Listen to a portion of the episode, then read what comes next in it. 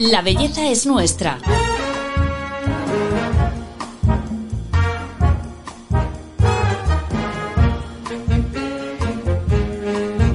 Un podcast de Telva. La salud mental ha salido del armario. Ya no nos da vergüenza reconocer que necesitamos ayuda. Para aprender a aceptar las decisiones de los demás, gestionar la tristeza, la timidez o superar el miedo a enamorarte. ¿Te ha pasado? Seguro que alguna vez hace años compraste algún manual de autoayuda, de Strangis en alguna librería, o pensaste incluso en acudir al psicólogo. Pero no lo hiciste porque, total, yo puedo con todo. Hasta que la pandemia lo cambió. Según algunos estudios, el 43% de los españoles ha reconocido que se siente emocionalmente mal o muy mal, y un 36% afirma ser infeliz. Y buscamos ayuda en las redes sociales, con los profesionales y también en los podcasts. Uno en concreto acumula ya 225 episodios, cerca de un millón de descargas mensuales, y es el más escuchado sobre psicología en castellano en todo el mundo. Os estoy hablando de Entiende tu mente y hoy tenemos a su artífice, Molo Cebrián. Bienvenido al podcast de Telva Molo. Encantado de estar por aquí eh, con, contigo, Paloma, con, con eh, todas tus oyentes, con todos tus oyentes y, y, nada, pues aquí a compartir un rato, compartir un café y pasarlo bien. Además de los datos que acabo de dar, eres premio Ondas a la mejor trayectoria podcaster de este año. Sí, sí, eh, este año me han concedido ese premio, la verdad que todavía no lo he asimilado, eh, porque eh, lo contaba el otro día, ¿no? Cuando dejé la radio yo pensé que ya ese premio nunca, nunca se iba a conseguir, ¿no? Y fíjate que haciendo lo que me apasiona, que son los podcasts, pues recibes ese galardón, ese premio Ondas, que yo de verdad todavía no, no me lo creo, ¿eh? Cuéntame eh, cómo nace este proyecto de, de Entiende tu mente. Pues a ver, eh, yo toda la vida he trabajado en radio, sobre todo radios musicales, yo era disjockey. Fui de los 40, de XFM, de Cadena 100, y también hice algo en, en, en convencional, en Radio Nacional. Y, y un buen día eh, yo dejé la radio porque pff, el cuerpo me pedía, me pedía salir de ahí. Fue la primera vez que además eh, yo fui a terapia porque eh, llevaba toda la vida dedicándome a, la, dedicándome a la comunicación, el cuerpo me pedía eh, cambiar de aires y se producía ahí un, una cosa extraña en mi cabeza, ¿no? De aquello por lo que he dedicado toda mi vida, que me encanta, pero que ahora mismo no me viene bien, eh, pero ¿cómo lo voy a dejar? ¿no? Y si lo dejo, pues nosotros que somos comunicadores sabemos que es muy complicado dejar algo que nos ha costado mucho alcanzar. Y ahí fue donde probé la terapia y lo que decidí fue dejar la, radio después de muchos años. Y cuando eh, volví a España, porque estuve un tiempo fuera, eh, bueno, pues decidí estudiar psicología. Me, me, como me funcionó también la terapia, dije, voy a estudiar esto un poquito más. Y, y bueno, quería seguir en contacto con, con, el mundo de la comunicación. Así que nada, dije, ¿por qué no hablamos de esto que tanto me apasiona? Reuní al mejor equipo posible, a mis compañeros eh, Mónica y, y Luis, y nos lanzamos a la aventura. En abril del año 2017 fue el primer episodio. ¿Cómo ha sido la evolución del interés? Porque claro, eh, ahora mismo estamos todos muy eh, interesados y está muy de moda hablar de la salud mental, de los problemas psicológicos, pero vosotros ya en el 2017 estabais en esto. ¿Cómo ha sido la evolución del interés? Pues lo has dicho tú temas. muy bien al principio, Paloma. Yo creo que el tema es que hemos sacado del armario eh, temas de, de, salud mental, de esos que, a ver, yo también he comprado muchos libros de autoayuda, ¿eh? O sea, vamos, eh, yo soy el típico que cuando iba a, a las librerías compraba manuales de autoayuda y ahora sigo comprando de vez en cuando alguno, ¿no? Sobre todo ahora ya más me voy a la sección de psicología más, un poco más científica, pero también de vez en cuando, uh -huh. pues, pues leo un poco de todo. Y, eh, bueno, pues sí, yo, yo creo que es eso, que ahora ya nos cuesta menos hablar de ello. Y si algo creo que tenemos nosotros es que hablamos de ello desde primera persona. Es decir, eh, no consideramos que sean ellos, los otros, los que están pasando un mal momento a nivel emocional o psicológico, sino que nosotros todos, nosotros los primeros, somos los que salimos del armario y contamos que hemos pasado por periodos de más ansiedad o, o una depresión o lo que sea, y desde ese punto de vista, desde el amigo que está contigo a tu lado y que ha pasado uh -huh. algo parecido a lo tuyo, pues vamos hablando con los conocimientos que sí que tenemos. Tú mismo acabas de decirlo que, que tú fuiste a terapia, ¿no? Es como que ya ha dejado de ser algo sí. de, de, un síntoma de debilidad, ¿no? Reconocerlo.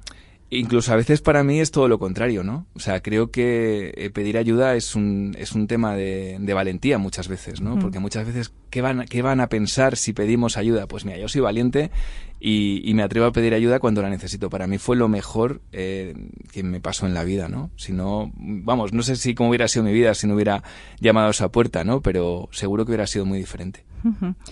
Eh, me gusta mucho porque tu programa eh, eh, empieza con una solicitud de, de, pues un mensaje que mandan vuestros oyentes pidiendo qué tema de tenéis que tratar. ¿Cómo haces una, cómo es eh, la evolución, digamos, de lo que le, le, preocupa a la gente en estos cinco años que lleváis de, de podcast? Pues yo creo que cada vez se atreven a, a plantear temas más comprometidos. Uh -huh. al principio, pues, pues hace cinco años, pues se hablaba de cosas muy muy típicas o de las que sí que realmente puedes hablar en una conversación con personas que conoces poco y ahora ya eh, se van abriendo pues a lo mejor a temas o a confesiones de esas que son ya casi de, de contar a tu mejor amigo, ¿no? Y, y, bueno, pues, pues también te digo que todas no las ponemos porque hay algunas donde pensamos que no podemos sumar o que son casos mm. muy, muy, muy personales, ¿no? Y tratamos de buscar los temas que más pueden ayudar pero, pero sí creo que ese es el tema, ¿no? Que estamos saliendo del armario al principio con lo más común y ahora ya con, con cosas pues muy eh, que da un apuro hasta comentar, ¿no? ¿Cuáles son las más complicadas que se han planteado? Eh, a ver, sobre todo en las más complicadas y en las que no solemos entrar son temas de, de lo que son trastornos graves de la mente. Claro. Ahí no, no entramos. Mm en lo que se entiende tu mente. Sí que es verdad que hemos hecho cosas fuera. Eh, yo fuera de Entiende tu mente hice un, un podcast sobre el trastorno bipolar que se uh -huh. llama Mi cabeza me hace trampas y ahí sí que lo, lo, lo abordamos, ¿no? Pero en general eh, nuestro tema es creemos que no podemos aportar mucho para hablar de 20 minutos de un, de un trastorno grave. Podemos eh, aportar de cosas realmente que se puedan comentar en un, en un, en un bar con, con amigos psicólogos, ¿no? Pero no cosas que realmente solo se puedan trabajar de una forma muy, muy tú a tú, ¿no? Muy de cada uno.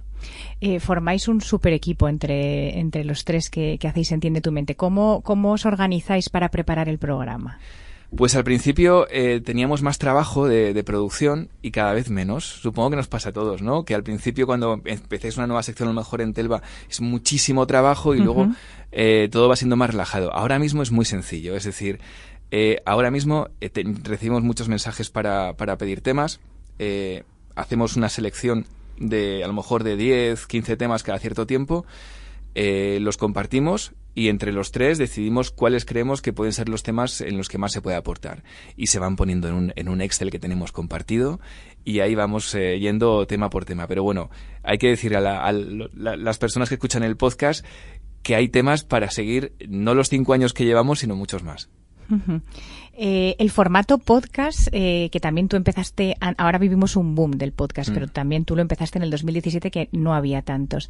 ¿Qué es lo que te gusta de este formato? ¿Por qué crees que tiene tanto éxito ahora? Yo la palabra que, que más utilizo cuando hablo de podcast es libertad. Eh, hace no muchos años, si de repente, mm, pues eh, Paloma, tú querías hacer un contenido como este, en una emisora de radio, pues tenías que eh, hacer mucho trabajo y conseguir el sí de muchas personas. Del director de antena, del director de, de, de programación, del coordinador. Eh, bueno, mucha gente tenía que opinar sobre lo que tú querías hacer. Y ahora mismo eh, tú tienes algo que quieres hacer y lo subes a, a Internet y ya está, ¿no? Porque no estás ocupando un espacio cerrado que tiene a lo mejor una emisora de radio que solo tiene 24 horas, o una página completa de una revista que a lo mejor tiene una, un, un, número de páginas determinadas, ¿no?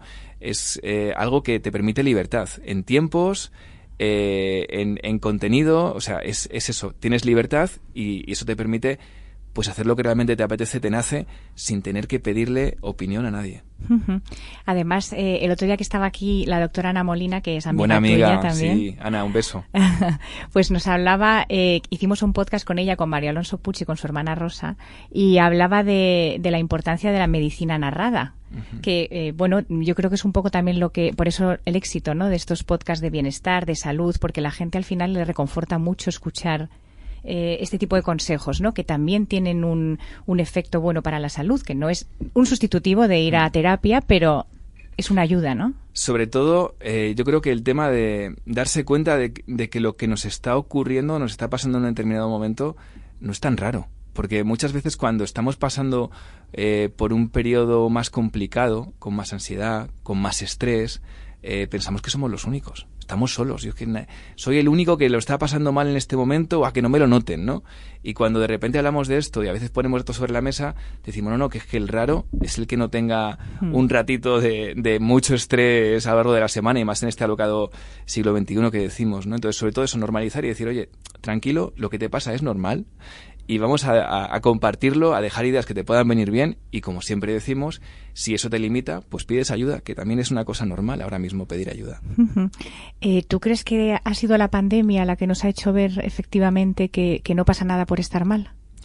Yo creo que la pandemia ha sido como, eh, como que ha quitado la última capa. Es decir, creo que ya eh, el, el mundo estaba muy al límite en temas de salud mental eh, pero bueno, iba aguantando, iba aguantando, iba aguantando más o menos.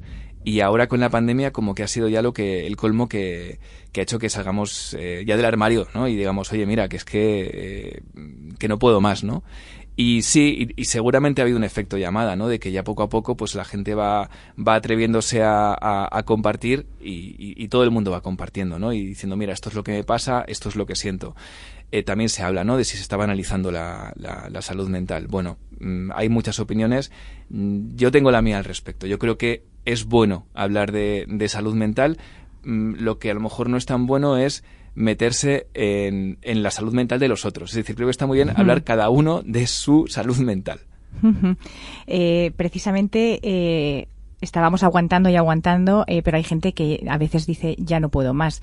Y es el caso de eh, que está llamando mucho la atención de las tenistas profesionales. Vamos a ver qué es lo que está ocurriendo.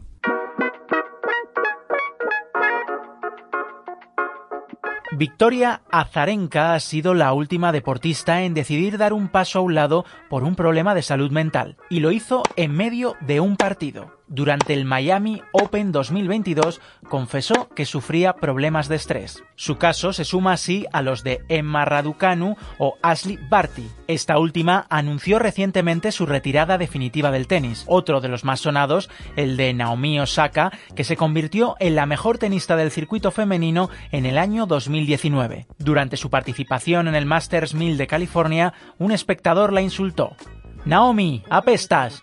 Después de su derrota, la deportista japonesa no pudo ocultar las lágrimas. Poco después, reconoció que acude a un terapeuta. Si un profesional consigue ayudarte en un 0,5%, ya habrá valido la pena, confesó. Bueno, esto es muy recurrente también. Los, de los deportistas profesionales están también diciendo basta ya. Sí, me, ha venido, cuando escuchaba esta, eh, esta información, me ha venido a la, mente también un documental que hubo de, de Marty Fish, un, tenista americano, que él contaba cómo eh, tenía ataques de ansiedad antes de algunos partidos. ¿no? Imagínate jugar un partido de tenis con ataque de ansiedad. Eh, mira, lo que decíamos antes un poquito, ¿no? El, desde luego, mm, creo que esto ya estaba antes, ahora se empieza a compartir, pero hemos tenido, pues eso, muchas veces el tema de la ansiedad muy escondido muy escondido y em, si, si, nos pusiéramos a hablar de ello, mira, eh, tengo un buen amigo que em, eh, hace no, no, mucho tiempo eh, pues le, le recetaron ansiolíticos y entonces estaba pues en, en, el, en el trabajo y se le habían olvidado su, su medicación, ¿no? Entonces él lo compartió. Bueno, ¿te puedes creer que a los cinco minutos tres personas le habían dicho no te preocupes, yo tengo ansiolíticos, te los doy, de hmm. forma privada, ¿no? Entonces yo creo que es, eh, estamos quitando, tirando de la manta, simplemente es eso, ¿no? Y en el tema del deporte, pues, pues, eh, como todos los temas, yo creo que en el deporte, por supuesto, hay mucha tensión, seguro, eh, pero es que hay muchos otros ámbitos donde hay mucha tensión, ¿no? Entonces, a mí me parece genial que se hable. Como, como decía antes, ¿no? Creo que una cosa muy importante es contar lo que nos pasa, validar nuestras emociones, es decir, estamos ansiosos, estamos estresados, es súper sano. Em, y luego eso, que cada uno hablemos de lo nuestro, si es que es maravilloso. A mí me encanta la gente que dice eso, que dice, oye, mira, me pasa esto, soy esto, soy normal, porque ayuda mucho. Y como te decía antes, muchas veces ayuda simplemente a que la persona que está pasando ahora eh, un momento de su vida donde tiene mm, más ansiedad o incluso ha sufrido eh, algún ataque de ansiedad, pues decir, ahí va, mira, si esto que me pasa a mí, si no soy raro, si es que realmente vivimos en un mundo muy estresante, muy agobiante y, bueno, pues yo tengo mis herramientas de, para afrontarlo y a lo mejor tengo que trabajar en tener mejores herramientas, ¿no? O pedir ayuda. Pero vamos, que no soy raro, no soy una persona extraña porque me pase esto. ¿Estamos haciendo algo mal? O sea, ¿es todo culpa del mundo que nos hace estar mal o, estamos haciendo nosotros algo de la forma equivocada? Porque los datos de mm. lo infelices que somos y lo mal que estamos son alarmantes también. Buah, pues mira, sobre esto la verdad que si me pongo a filosofar seguramente meta la pata. Ah. Vale, yo aquí uso el comodín de estudiante de psicología. Vale. Yo creo que desde luego vivimos en un mundo que no hacemos bien las cosas seguro, ¿vale? Es decir, eh, pero bueno, es, eh, yo creo que, que todo el, el, ser humano tiende, a, a, la supervivencia, ¿no? A, la, a, a, adaptarse, ¿no? Y a tirar para adelante. Entonces supongo que lo que los siguientes pasos que tendremos que dar para seguir vivos van a tener que ser eh, en ese ambiente, ¿no? Eh, tenemos que empezar a, calmarnos un poco, a dejar de ser tan autoexigentes y exigir tanto a los demás. El problema es que estamos tan acostumbrados a buscar la excelencia, el 10 y, y lo imposible, que al final pasa lo que nos pasa. Fíjate, eh, hay, un, hay muchos estudios en psicología, en psicología social, sobre el tema de, cómo nos percibimos, ¿no? Y, y, nos percibimos de una forma que es irreal e imposible. Por ejemplo, eh, mm, cuando preguntas a una persona eh, cómo considera que conduce, los que conducen, ¿no? Eh, en relación a la media, eh, la gran mayoría dice que conduce muy por encima de la media, como un 70%. Es imposible. ¿No? Y lo mismo incluso con las parejas, cuando dice, ¿tu pareja qué tal está? Pues más que la media, mejor que la media. La gran mayoría dice que es mejor que la media, entonces no, no, no salen las cuentas, o sea, eh, es imposible. Entonces, claro, si todos no solo es que queramos estar por encima de la media, sino que muchas veces no creemos que estamos por encima de la media, luego cuando llega la realidad y es que estamos todos más o menos en la media, es una buena torta. Así que una cosa que tenemos que empezar a trabajar entre todos es el tema de reducir la autoexigencia y saber hmm. que somos normales. Nosotros en Entiende tu mente hemos puesto un sobrenombre a lo que hacemos últimamente, que es el Club de los Imperfectos. El Club de las Personas Imperfectas, que somos los que estamos poblando este mundo, ¿no? Entonces, cuando antes sumamos que somos imperfectos y que hmm. tenemos un par o dos o tres de habilidades y el resto somos más o menos del montón, mejor nos va a ir. Vamos a ser mucho más felices, pero eso cuesta. Y más cuando llevamos toda la vida teniendo que ser los números uno. Sí, aquí hemos hablado mucho esos temas. Eh, por ejemplo, me estoy acordando ahora de Laura Rojas Marcos, hmm. que nos decía que a veces nosotros somos nuestros peores enemigos, más que, que lo que te pueda decir eh, otra persona que te ve mejor de cómo tú te ves a ti mismo siempre. De hecho, en, el tema de la autocompasión se trabaja mucho eso, ¿no? El, tema de decir, bueno, tú si una persona eh, de repente una amiga eh, te dice que está pasando un momento malo, eh, que está teniendo ansiedad, ¿cómo la tratarías? ¿Qué harías? ¿La acompañarías? ¿La cuidarías? ¿La darías un abrazo? Pero tú te lo dices a ti misma, a lo mejor estoy mal, tengo un ataque de ansiedad y en vez de darte un abrazo dices, no, no puede ser, tengo que tirar para adelante, ¿no? Mm, Entonces, oye, si te trataras, ya no te digo tratarte bien a ti, sino simplemente como tratas a una amiga tuya, incluso una conocida incluso una persona que no conoces de nadie que te encuentras por la calle. Muchas veces tratas mejor a esa persona que a ti misma. Antes has hablado de banalizar la, salud mental. Eh, me gustaría que me dieras tu opinión y también de, otro término, de mercantilizarla, porque también ahora están surgiendo un montón de, negocios en torno a ella y, y, bueno, pues hay que tener cuidado, ¿no? Pues mira, eh, yo lo que, lo que voy aprendiendo, ¿no? Porque también vuelvo a, sacar aquí el comodín de estudiante de psicología todavía, que me viene fenomenal. Creo que no voy a terminar la carrera nunca. Me voy a dejar una sin aprobar. Bueno, eh, pues a ver, yo lo que creo es que para empezar, eh, salud mental no es solo ir a terapia. Eso hay que dejarlo bien claro. Muchas veces pensamos, no, salud mental es ir a terapia. No. Mm, yo voy a terapia y me encanta y me, y me suma y me ayuda. Y he conseguido llegar a donde he llegado por todo lo que he aprendido y las herramientas que he conseguido eh, en terapia. No estudiando la carrera, que estudiando la carrera aprendes muchas cosas, pero que nadie piense que estudiar la carrera de psicología te hace que no tengas que ir al psicólogo. No, los psicólogos y los que estudian psicología y los que creen en la terapia van a terapia. Es como decir, eh, yo estudio para ser dentista, pero no, no, no, yo no, yo no me voy al dentista porque ya lo que tenga que hacer me lo hago yo, ¿no? No. O sea, si tú crees en algo, eh, pues, pues eh, predicas con el ejemplo y cuando te hace falta tiras de ello, ¿no? Si no, no lo estudiarías, si no creyeras en que funciona, ¿no? Bueno, dicho esto, ya me estoy, ya, ves, es que ya me voy, ya me voy. no, sobre el tema La mercantilización o banalización. Pues lo que te digo, que no hace hace falta ir a terapia para hacer eh, mejorar en salud mental. Hay asociaciones, por ejemplo, que, que hacen cantidad de, de, trabajos con familias, muchas veces que, que, tienen un foco muy científico y muy, muy psicológico y que ayudan un montón. Eh, se puede, todo el mundo puede, debería eh, conocer pues, pues hábitos saludables para cuidar a los demás. Eh, es decir, trabajemos mucho, deberíamos trabajar mucho lo que es la, la, parte de salud emocional fuera de terapia y, por supuesto, mm, sí que es verdad que a lo mejor se ve más, más mercantilismo, puede ser que se vea, mm, pero también seguramente porque ahora hay más demanda, ¿no? Eh, también te digo una cosa, yo generalmente los psicólogos que conozco eh, no son millonarios, ¿eh? Hmm. O sea, que mucha gente piensa, no, es que con, con, el dinero que cobran en terapia, que es verdad que es, es cara la terapia, la terapia privada es cara. Pero yo no conozco a psicólogos millonarios. No, no conozco a psicólogos que hagan, eh, yo qué sé, pues eh, seis terapias o siete al día. Muy pocos, ¿no? Em, entonces, yo creo que, que, que, bueno, sabiendo que soy estudiante y que seguramente mete la pata, eh, que los psicólogos eh, creo que, que, cobran lo que tienen que cobrar, es decir, es un trabajo que bien hecho, mm, su hora de trabajo vale lo que vale. Lo que sí que es verdad es que no siempre hay que ir a terapia, eh, se puede tirar de, de, otras, de otros lados y que lo más importante, tenemos que tener una sanidad pública que tenga psicología, que tenga apoyo psicológico. Lo que no podemos tener es a, a médicos, médicos de familia, que están dando todas las soluciones cuando eh, hablas con ellos te dicen que a lo mejor el 30% de lo que va a su consulta es un tema estrictamente psicológico, ¿no? Entonces, si el 30% eh, eh, es psicológico, ¿por qué no hay eh, el equivalente de psicólogos hmm. para ayudar a las personas que tienen ese problema. Bueno. Sí, ahora se está hablando mucho eso de la precariedad que hay en este sentido, ¿no? Que, que, que no hay suficiente atención pública y hay mucha gente que no se puede permitir, aunque eh, cobren el precio justo, por supuesto, pero que no se hmm. puede permitir la terapia privada. Claro, y eso es lo que donde, hay que, donde hay que ir, yo creo, ¿no? O sea, yo creo que estarían encantados muchos psicólogos clínicos de, de, de poder eh, trabajar, ¿no? Y de, y de tener eh, su puesto en, en, hospitales, en centros de salud. O sea, el tema es, eh, si realmente nos importa, pongámoslo en el, en el primer plano y veamos que, bueno, como dice la OMS, ¿no? Es que la salud es todo. Es salud física, es salud a nivel social y es salud a nivel psicológico. Entonces, trabajemos la salud desde todos los ámbitos. Eh, bueno, vamos a llegar ya al final del episodio. Entonces, siempre le pedimos al entrevistado que nos diga cinco trucos cinco consejos. En este caso te voy a pedir que nos compartas tus cinco hábitos para tener una buena salud mental.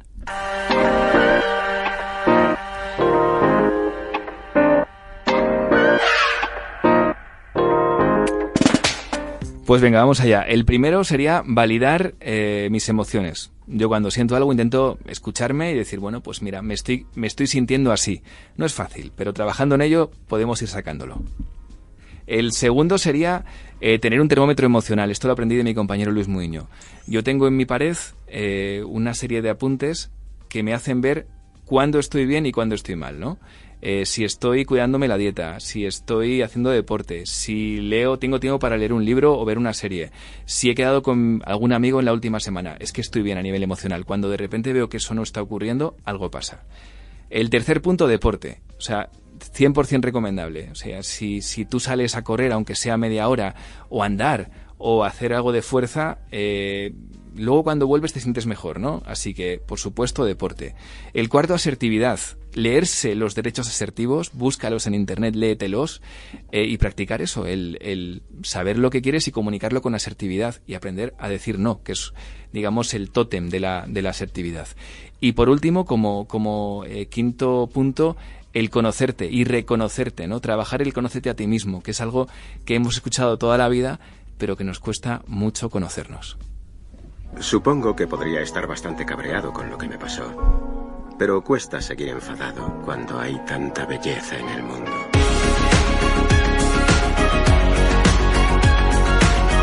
La belleza es nuestra. Un podcast de Telva. Bueno, hasta aquí el capítulo de hoy. Molo, qué suerte hemos tenido que hayas venido.